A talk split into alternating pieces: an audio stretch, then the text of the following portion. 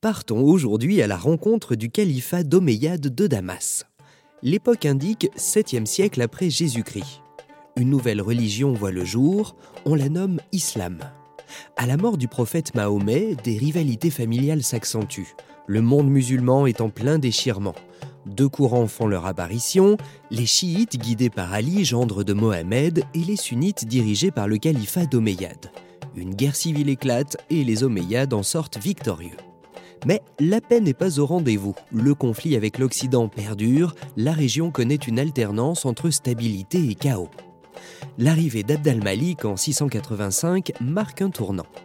Le cinquième calife d'Omeyyade n'a peur de rien, il brave tous les dangers, surtout ceux venant d'Occident. Il combat les Byzantins avec ferveur et remporte la bataille de Sébastopol en 692. Contrairement à son ancêtre qui travaillait main dans la main avec les chrétiens, il met en place une administration strictement arabo-musulmane.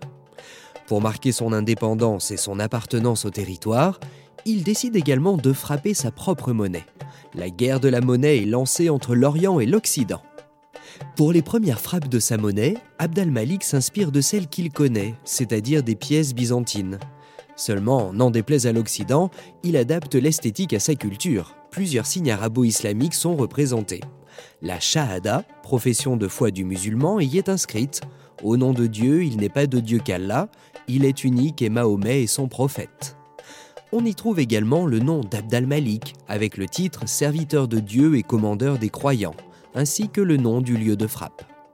Constantinople voit ce changement comme un véritable affront et riposte. Puisque le calife revendique la religion musulmane, l'Occident met en exergue sa chrétienté. Il remplace la figure de l'empereur par celle de Jésus, considéré comme fils de Dieu par les chrétiens. L'identité chrétienne est revendiquée. Ce petit pic lancé à l'encontre d'Abd al-Malik fait son effet. La réponse ne se fait pas attendre. Le dinar au calife debout fait son apparition. Un homme y est représenté debout, de face, barbu, portant une coiffe descendant sur le côté de sa tête ainsi qu'un sabre. Certains affirment qu'il s'agit du calife, comme le nom de la pièce l'indique, mais de nouvelles voix laissent aujourd'hui entendre qu'il s'agirait du prophète Mahomet lui-même. Ce serait même l'image la plus ancienne qu'on ait de lui et qu'ont dû voir ceux qui l'ont connu de son vivant. Connaissant les tensions entre les deux terres rivales et les similitudes entre chacune des pièces, cela paraît cohérent.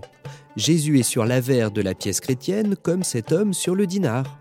Jésus est une figure majeure pour les chrétiens comme Mahomet pour les musulmans. L'époque de la frappe, 696, correspond à la guerre des monnaies entre Byzantins et Arabes. Dans le prochain épisode, nous continuerons l'exploration de l'Empire omeyyade. Nous verrons à quel point la frappe d'une monnaie est révélatrice des tensions d'une époque. Et comme chaque institution a sa devise, n'oubliez pas la nôtre. Si t'es cool, t'es si t'es co.